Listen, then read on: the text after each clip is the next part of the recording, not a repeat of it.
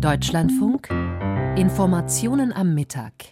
Und wir wollen uns jetzt nochmal die betroffene Glaubensgemeinschaft genauer anschauen, die Zeugen Jehovas.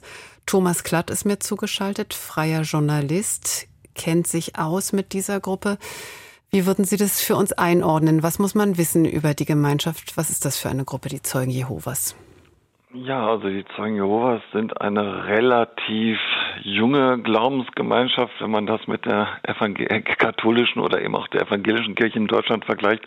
Sie wurde vor ungefähr 160 Jahren in den USA in Pennsylvania gegründet und ähm, ja, ihre, ihr Kernthema ist im Grunde die Verkündigung, die ähm, äh, die Menschen zu erreichen. Und ich hatte vor vier Jahren das, äh, die Erlaubnis, in der Zentrale in Selters äh, in Taunus zu sein. Da äh, leben und arbeiten ungefähr 1000 Anhänger dieser Gruppierung. Und wenn man normalerweise in eine Kirche geht, in ein, ein Gotteshaus, in, in eine Religionsgemeinschaft, da ist da immer eine, ein Heiligenbild oder es ist ein, ein Guru, der an, verehrt wird oder, oder, oder ein Kreuz oder, oder was weiß ich, ein Buddha.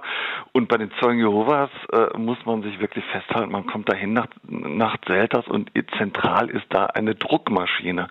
Ja, also die Druckmaschine, die für die ganze Welt äh, den Wachturm und erwachet und auch die äh, Bibelübersetzung druckt in einem wahnsinniger Größe. Also man kann sagen, dass die Wachturmgesellschaft, die mit die größte Verlagsgesellschaft in der Welt heute ist, die nur eine Aufgabe hat, äh, die, die, die frohe Botschaft der Zeugen Jehovas äh, an, äh, zu den Menschen zu bringen. Und das ist schon sehr beeindruckend, dieser, dieser Glaubenseifer, der bei den äh, Zeugen dahinter steckt. Würden Sie von einer Sekte sprechen? Vor 50 Jahren würde ich, hätte ich von einer Sekte gesprochen und das ist mittlerweile ein Begriff, äh, der doch mit Vorsicht zu genießen ist, denn wer bestimmt, wer eine Sekte ist, das ist ja meistens immer eine Mehrheitsreligion gegenüber einer Minderheitenreligion.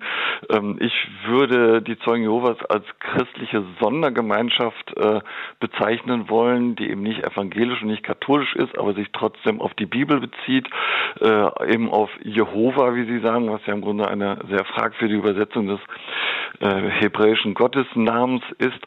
Äh, und und äh, was man auf jeden Fall sagen kann, äh, sie ist eine Endzeitgemeinschaft. Sie hat sich vor, vor gut 160 Jahren gegründet ähm, mit der Aussage, das Ende ist nahe. Es äh, dauert nicht mehr lange, da wird Jesus, der Messias, wiederkommen und wird sein tausendjähriges Reich errichten. Also die beziehen sich auf die Johannes-Offenbarung, wo ja die Endzeitschlacht, die, das äh, Armageddon äh, dargestellt wird und, und daran glauben sie, dass sie die 144.000 Erwählten sind. Nun kann man natürlich äh, mal eben kurz rechnen und sagen, hä, wie, das haut ja nicht hin.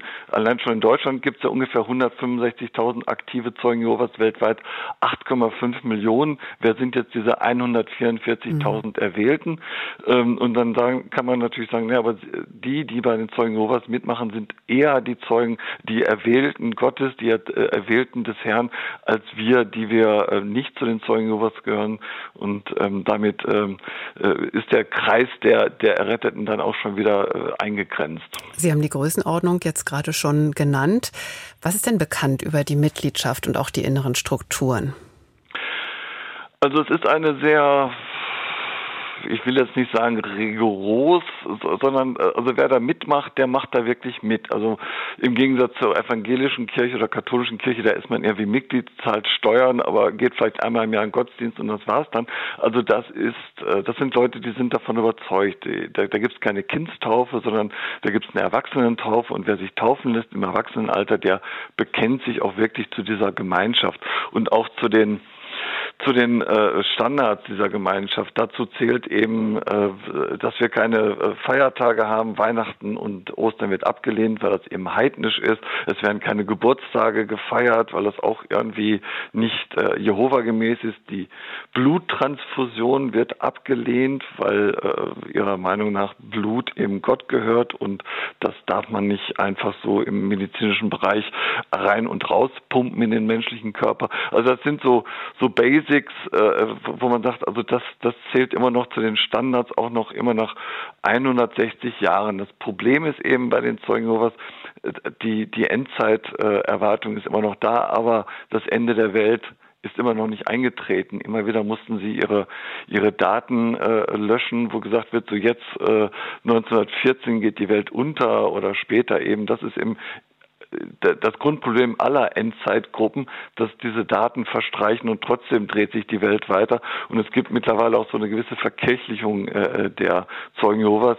Und ein Zeichen dafür ist eben, dass so Leute wie ich, äh, ein, ein öffentlich-rechtlicher Hörfunkjournalist mit kritischen Fragen, äh, reingelassen werden. Und ich durfte meine Fragen stellen. Und äh, äh, das, das zeigt eben auch, sie öffnen sich also wesentlich mehr gegenüber der Welt. Ähm, als früher, aber es bleibt eben diese grundsätzliche äh, äh, Infragestellung der staatlichen mhm. Institutionen und äh, was beeindruckend ist, sie verweigern den Wehrdienst und gehen dafür auch unter Hitler ins KZ. Nicht? Also, also ja. sie sind wirklich dann auch rigoros.